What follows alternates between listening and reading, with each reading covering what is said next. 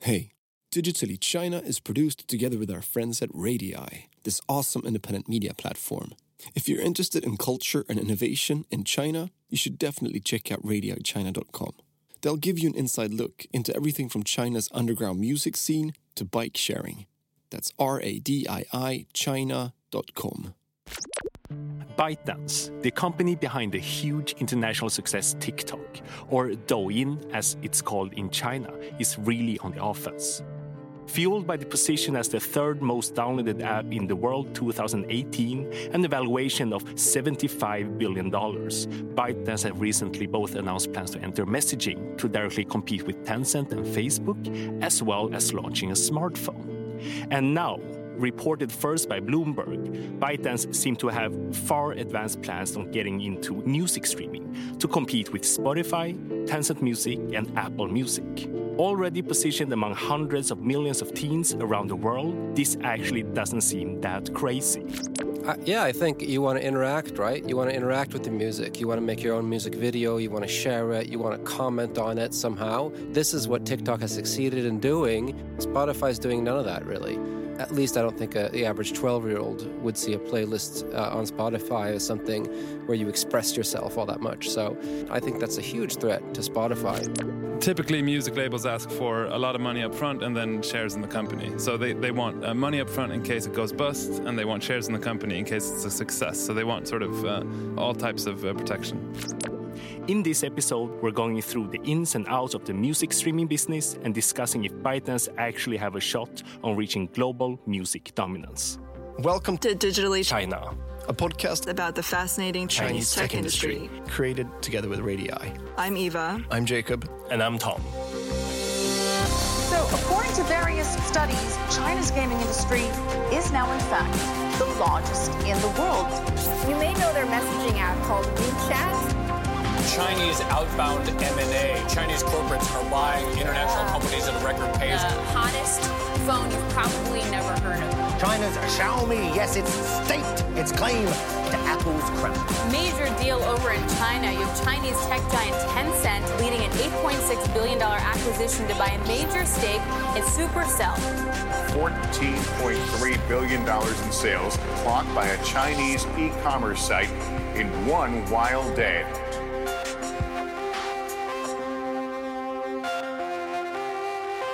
There is actually something charming with the company being this aggressive. Not only are they taking on the dominance of Tencent and Facebook through messaging, but also think of doing something as complex as launching a smartphone.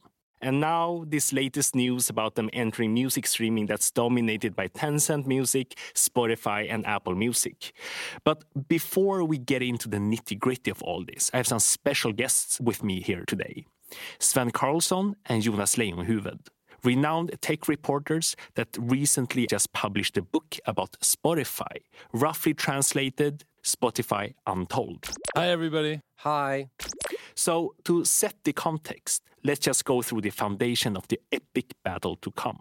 Tencent Music just IPO'd recently at a valuation of $21.3 billion with 700 million active users. Spotify, currently market cap $22.5 billion and a user base of more than 200 million.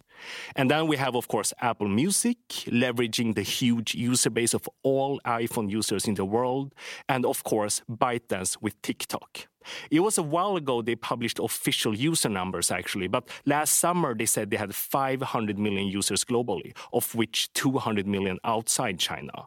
Earlier this year, they announced they had reached 500 million in China alone, and there are rumors that their app ecosystem in India have over 300 million users, although distributed on many different apps. I guess the key question here to begin with is why is actually TikTok important in this ecosystem? Well, I mean, TikTok is is king of the teens, right? I mean, this is the app that every 12-year-old is, is using right now. And in five years, they'll be 17. They'll be using either Spotify or ByteDance uh, new streaming service. So I think uh, this is a challenge for, for Spotify. It's a very adult streaming service. They're moving into podcasting. They're catering to adults adults, not to teens. So uh, I think uh, ByteDance could be a really difficult uh, challenger. This is a threat coming from another direction to Apple Music, who have mature users, uh, perhaps migrated iTunes users who've been around for a long time, who are perhaps uh, a lot older than even Spotify listeners. And I mean, the freemium model of Spotify is to, to get users uh, in and, and have them use the service for free uh, with an ad uh, supported service, their ad tier, their free tier, as it's called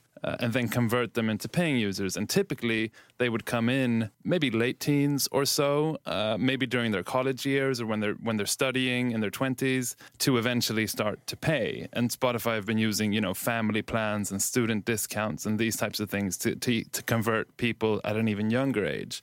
But I mean, the pipeline of Spotify's freemium model starts pretty early. And I mean, if, if those users get picked up by TikTok or by ByteDance's streaming service before they get a chance to start using Spotify, that could really be a, a problem. Hmm. Uh, also, the, our concept of, of how to listen to music is changing, right? And uh, TikTok has is changing that among young people. Uh, we think of music as, as something you listen to by searching for an artist or searching for a song or listening to a playlist or a, a type of uh, music. But uh, for a lot of young people, music is something that you uh, make a video to, that you express yourself to. Uh, and then that leads you in to maybe listening to a certain artist. So uh, I think uh, TikTok has really uh, changed changed the rule book on on what music is, and uh, this is a big opportunity for for ByteDance to capitalize on. Yeah. So if we go through the competitors one by one, I mean, it feels logical at least that from Apple Music perspective, they might be struggling with teens, obviously, because their base product, the iPhone, is very expensive, and I wouldn't expect a lot of you know 13, 14 year olds having iPhones out there. But Spotify, that always felt like a new hip service that you know all young people use. Are you saying that they have kind of twisted the strategy and going after the older target group? I think that they do want to engage listeners as much as they can. Hence, they're investing in podcasts as well to both differentiate from other services, but also to deepen uh, the engagement of their of their existing users and to basically uh, compel their users to to begin to pay. But I mean, the core of Spotify's model has always been the free tier. That's the way in which they recruit new users to to convert them into paying. And I mean that those users tend to skew pretty young. Uh, and so if you have a, a, compelling service that's coming from the other end and, and getting them in even earlier, that, that's a, a real threat. And it's a new type of threat for, for Spotify. Uh, if you look at what Spotify is doing, is they're, they're focusing on audio, right? They want to be the king of uh, audio. Uh, their competitors, Apple and Amazon, are investing a lot in television services.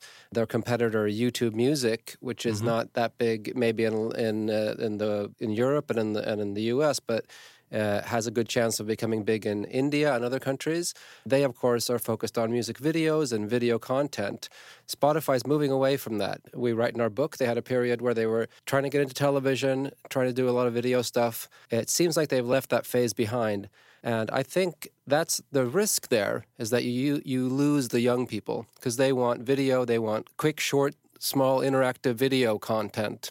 And I think TikTok has proven that and so Spotify right now with with music and podcasts, I think if you're 12 or 14, it looks like something for old people. I don't know. I'm not that age, but I'm guessing I'm guessing it does.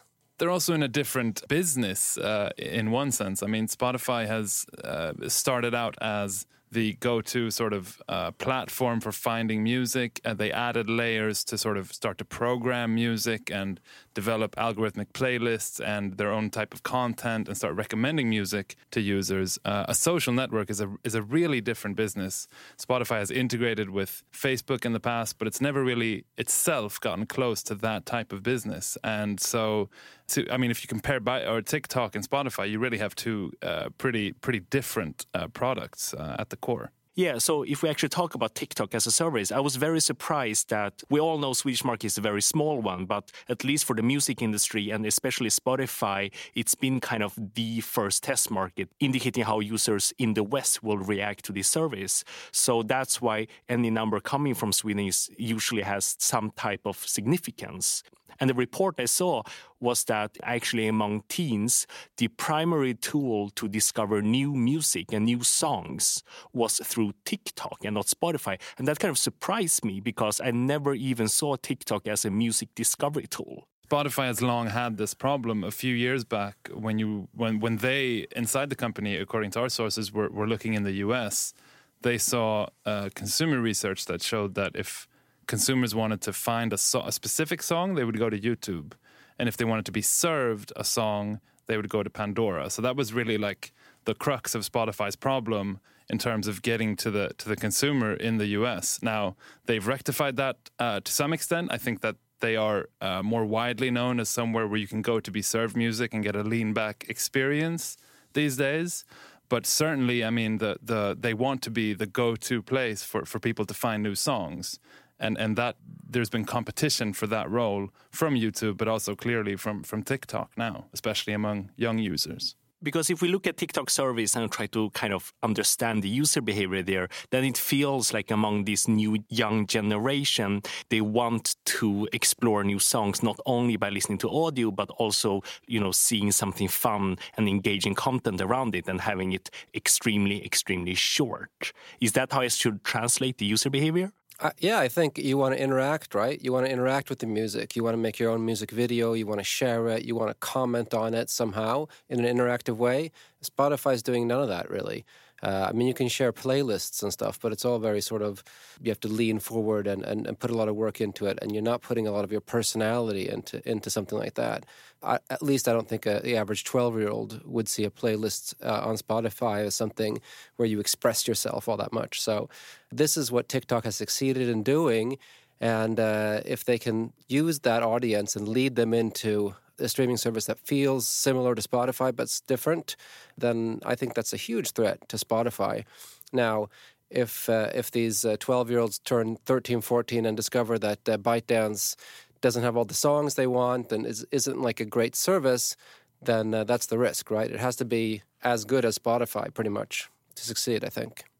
And we still haven't seen how TikTok have done in terms of negotiating with the music labels. That's very difficult, uh, and that's what Spotify have actually become, uh, you know, experts at over the years. So we'll see how that goes. That's that's a big sort of unresolved question. All that uh, stuff is becoming less important, but it's still going to be important for the next five or ten years. I think uh, the big music labels have a lot of power still. There's one aside here, uh, which is that you know Spotify have they've sort of tested bite-sized content before. They rolled out uh, Moments, they called it, in 2015, which was sort of both video, actually, and music-related uh, content and podcasts that were meant to be sort of catered to the user, served in little chunks, so that it could be, you know, quickly consumed uh, when people were on their way to work, when people were, you know, in during their daily commute.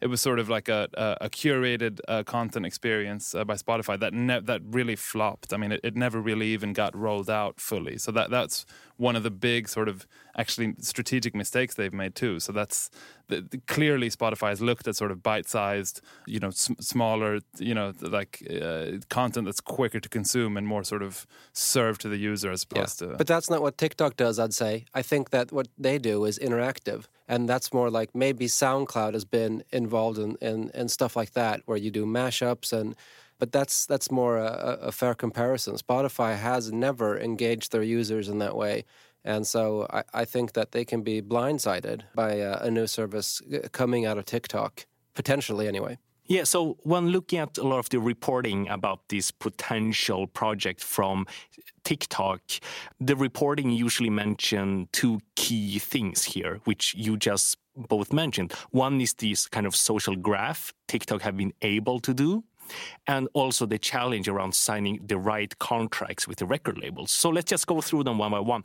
Obviously, TikTok is a very social and interactive service, but I think there are a few learnings from the music industry before because, as you guys write in your book, Spotify started very early on with a very deep integration with Facebook. What type of learnings do they uh, have there, and what can we of that can we apply on TikTok? So Facebook was meant to be Spotify's growth engine, and to to a large extent, it was uh, during 2000 2011, 10, 11, 12, I would say. But it was also a very criticized uh, partnership because uh, users across the world didn't want their music sort of shown off to all their friends exactly what they were listening to at, at a particular time. So it's a pretty sensitive uh, thing for Spotify to do. They had to sort of roll parts of this uh, partnership with Facebook back. And eventually uh, they caved and stopped requiring that new Spotify users had to have Facebook. So that it was sort of a, they, they used it to grow for a short period, but they weren't able to fully capitalize on, on the social graph in the way that perhaps uh, Daniel Ek had intended. Uh, Spotify basically used Facebook uh, to launch the service in the US. That was Daniel Ek's motivation. And they, they integrated, so you had all these playlists on Facebook, your, your Spotify playlists were out there. People were embarrassed. People didn't want to want everybody else to see what they were listening to. It was basically a flop, but it uh, it uh, got Spotify a lot of attention in the U.S. when they needed it. So in that way, it was a success. But they never lived up to the potential of that uh, of that uh, that joint venture that they had. And Spotify have have since uh, been looking at getting users more sort of engaged and and interacting with each other. That's a large part of why they were looking at acquiring SoundCloud in 2016, a deal which you know was was very close to, to coming through, but fell during the you know a late stage of the due diligence process.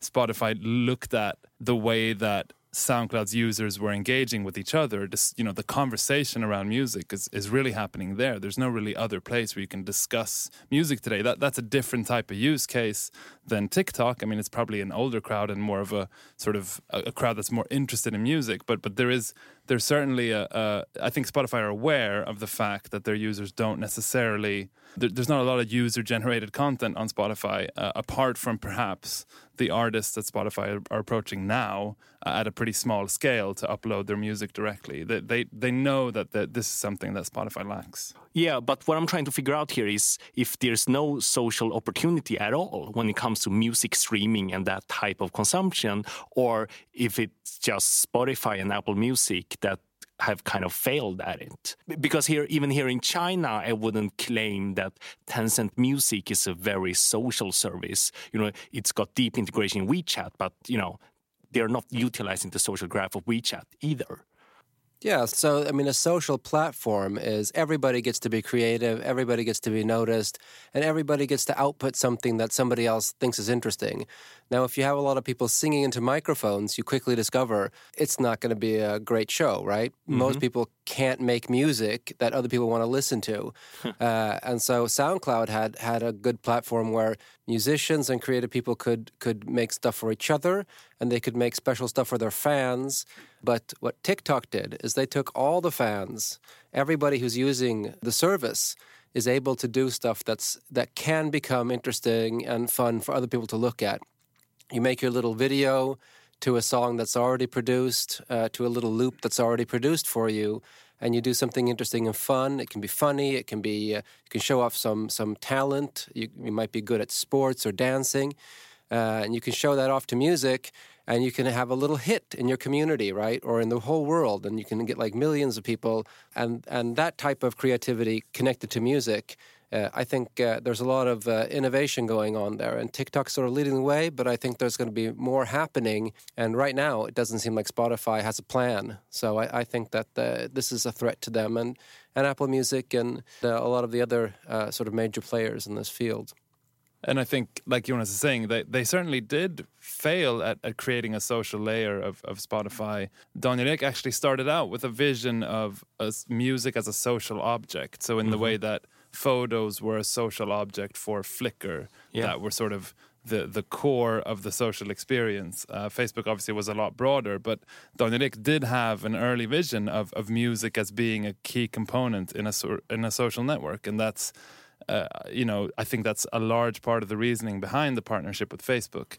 It hasn't panned out. I mean, what is Spotify today? It's basically a modern stereo system that you can carry around and, and have some type of music programmed for you. But it's not it's not where you go to talk about music and it's not where you go to interact with your friends. But the question then is if TikTok can find a product connect, you know, from the current app of TikTok, pushing the user to a more Spotify or Apple Music like type of service where people probably pay for music. Yeah, they have the perfect opportunity, uh, and and I'll be excited to see what what the, what they're going to try to do. I think at this point we can all just guess, right? None of us really know what they're what they're planning. Exactly, and I mean, I think it's it seems to be a pretty tall order to create one of these things. I believe that you know if anyone can do it, it, it would be ByteDance with their scale. If you look at Instagram, you know there's there's those type of interactive features uh, around music today. I can lip sync to a song on Instagram if I want, but I won't necessarily find the song, the version of the song that I want. You know, I'll mm-hmm. find three sort of remixes, none of which I really like, not not exactly the original song that I wanted. I can find that on Spotify. I can't find it on Instagram, even though you know Facebook made a, a huge upfront payment to the labels to get those licenses. So I think it's uh, no no matter your scale, you're going to have uh, a pretty tough round of negotiations with the labels that critical factor of being able to have a good music streaming service. Obviously, you know, we can learn a lot from both Spotify and Apple Music. So, how hard was it actually? well, uh, yeah, now you're getting into the history of, of Spotify, which is, uh, of course, a lot of what this book that we've written is all about. I mean, Spotify, they start the company in 2006, and in early 2007, they have a great product. It's probably better than any other product on the market at that point, but it still takes them 18, another 18 months before they can go live. There are a lot of really difficult negotiations with uh, the record companies. Of course, Spotify, the vision from the beginning is that they want an entirely free service, and this is this is in the in the age of uh, piracy. The record companies don't take too kindly to that proposition of giving music away, so they have to negotiate and they have to sweeten the deal and they have to, you know, develop a premium service and eventually uh, they're they're able to to launch. And and Spotify grows by being a free service. And for, for years and years and years, you know, you have 80, 90% of the users uh, being sort of free users uh, up until now when you have almost half of the users paying, but hmm. still more than half of, of Spotify's 220 million users are using the app for free. So that's what's made it controversial, and that's what that's what's made it so difficult for Spotify to to negotiate with the with the majors. Uh, this has always been sensitive, and when they when they crossed over from um, desktop to mobile only, or when the whole world did, uh, Spotify had to renegotiate again so that because uh, the mobile, the Spotify app and the mobile app was was a part of the premium service, and they wanted that to be part of the free service, and that was a big hurdle. They talk about that themselves as as a near death experience. So, and that's about 2013, Sven. Is that is that when that happens? Yeah, 2012 to 13 is when is when uh, Spotify were negotiating to sort of not to get on the right side of the of the smartphone revolution. I mean basically they're in constant negotiation is what spotify always say. They, they never i mean formally i think uh, a license deal with a licensing deal with uh, one of the major labels will stretch for two years. Spotify look at it as though they're they're in constant negotiations with the labels and many times these these licenses have been extended you know a month at a time because the deal has expired without them coming to an agreement. I mean that's it's it's really at the core of of of uh, why spotify have have succeeded. It's the fact that they've been able to sort of appease the labels by paying them large sums of money upfront and uh, in terms of royalty payments, uh, and they've over time been able to increase their margins.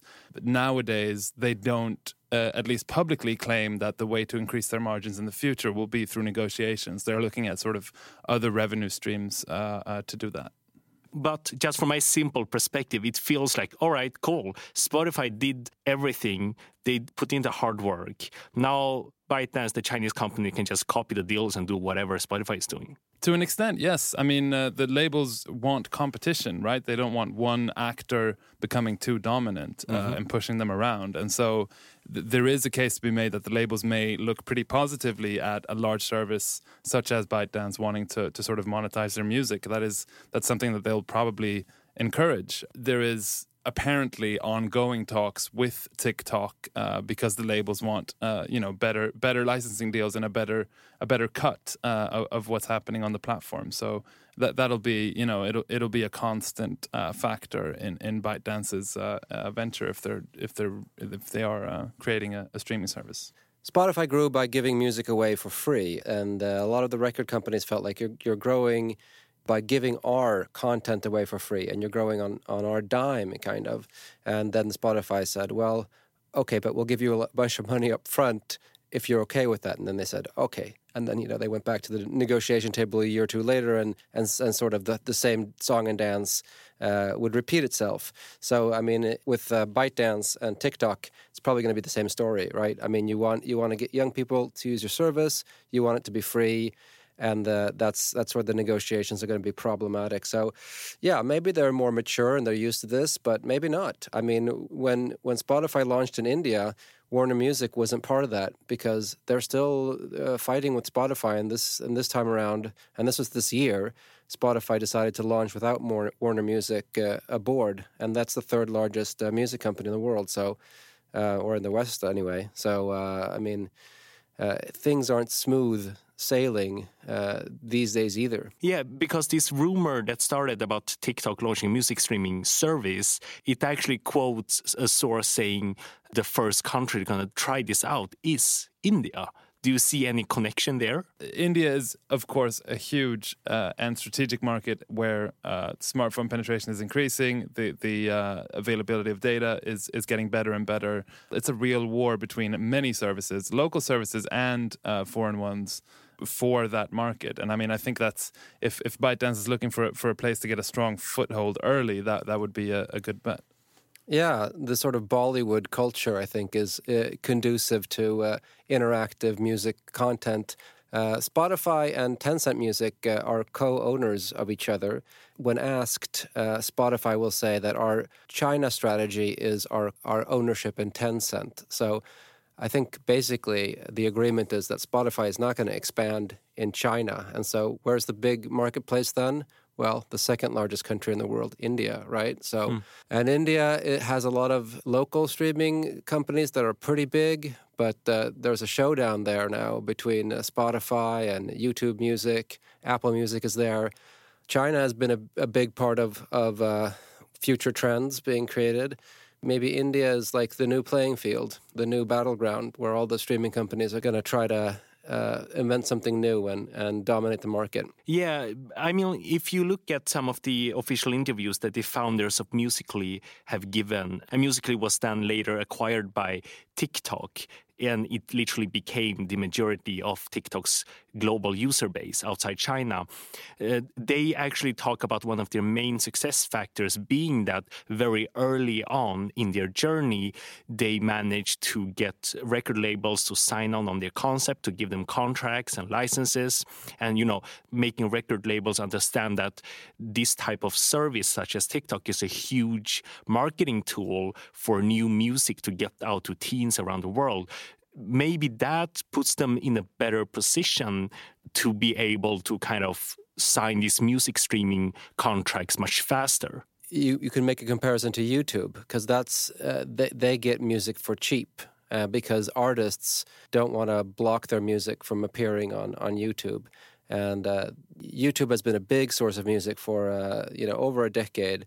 And you'd think that Google would have launched something like YouTube Music earlier, but they didn't. But they had the opportunity there because uh, when something gets big and a huge part of culture, it's it's hard for people to to boycott it and stand outside and say I'm not going to be part of that. And uh, I think that TikTok is already there. They're such a huge part of uh, you know preteen culture in the world uh, that uh, it's something that big record companies can't ignore that's actually one of the ways in which Spotify was sold early on as a marketing arm or as marketing channel for the major labels. Obviously, it turned out to be sort of the, the revenue stream that saved the music industry. So, so it, it'd be interesting to see how how uh, ByteDance managed to position their, their streaming service. And yes, I do think that that type of type of argument could result in a, a service that's closer, perhaps, to SoundCloud and YouTube uh, than it is to, to Spotify in the end. Yeah, at the end of the day, ByteDance basically have somewhere between half a billion and a billion people using their services to discover music, and that's not monetized at all by the labels. So, how th- important do you think it is that they actually create a platform for monetization? And you know, maybe creating a music streaming service is even a requirement from the labels. I would assume so at this point. I don't know exactly what their arrangements are with the labels uh, right now, but I mean it's controversial to, to do something of, on that scale, you know, without the labels getting their uh, uh, sort of share. Uh, but I also think that they see huge potential, and so that gives ByteDance sort of leverage in the in the talks. I would assume. I think the record labels are going to want to see a lot of competition in the marketplace. They don't want to see just a few companies uh, getting too big and too dominant. And so, if Spotify and Apple are getting too bossy, uh, they'd be happy to to encourage a new big player uh, to step in. But they're, you know, they're gonna they're gonna try to to use the uh, various streaming services to pitch them against each other uh, in order to retain the, their their relevance and and uh, power for themselves. They, you know, typically music labels ask for a lot of money up front and then shares in the company. So, so they they want uh, money up front in case it goes bust, and they want shares in the company in case it's a success. So they want sort of uh, all types of uh, protection.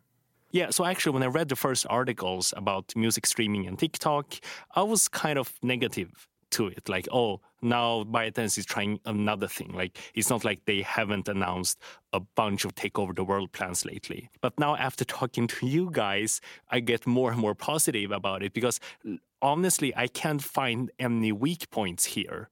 It just feels like this should be a pretty simple thing because another thing we haven't mentioned is obviously their huge China scale that they can leverage. Yeah, I mean, Sweden was like China 10 years ago, right? There's, there's lots of piracy going on, and, and uh, Tencent Music has sort of saved China from piracy, and Spotify saved Sweden from piracy. Mm-hmm. Uh, so there are similarities there. But then moving forward, you know, negotiations will change. Also, I think one thing that uh, you have to ask ByteDance is getting into the streaming game pretty late. Uh, and so that's one thing that's going to be challenging. I mean, the only way they can do this is by approaching the 12, 13 year olds, right? And, and, and hoping that they'll, they can attach some sort of uh, streaming service to TikTok and then see that grow with coming generations. And that seems like a very attractive proposition, but there, it's still going to be a while uh, before they, even if they can take over the world in that in that way, it's going to take a while, right? I, I, think that a lot of old users will be happy to just keep on listening to uh, Spotify and Apple Music and and the, and the other uh, streaming services that they've been using all along. And also, I mean, what what can a twelve or thirteen year old in, in China or India pay for a streaming service monthly, right? And so will that affect their catalog perhaps? I mean will will ByteDance will be able to get the sort of exclusive releases the new releases from the very big uh, you know the, the biggest artists in the world that have been sort of shopping their material to specific streaming services in these past uh, few years? Will they be able to offer the sort of premium podcasts that spotify are getting into the sort mm-hmm. of video content that might you know end up being bundled with apple music uh, pretty soon? You know we don't know but that's certainly a possibility. So so there's definitely a lot of a lot of hurdles for for ByteDance to overcome as well. Lots of challenges, but you look at Chinese companies, and and the impression you get is that they're playing a long game. Uh, and they got deep pockets, and so uh, it still makes a lot of sense to me that they that they make this move. Yeah, definitely. They're valued at seventy five billion dollars, so pretty deep pockets. And they're in the social game, they're in the short video game, they are in the music discovery game. So it's going to be really exciting to see what's going to happen going forward. I mean, maybe they will succeed in making teens around the world love them more than brands like Spotify and Apple. So, with that, thank you so much for listening to this episode of Digitally China. As usual, we'll be back in two weeks. In the meantime, please rate us in any podcast app you're using and reach out to us on Facebook or Twitter. Thank you for listening. Thanks, guys. Thank you very much.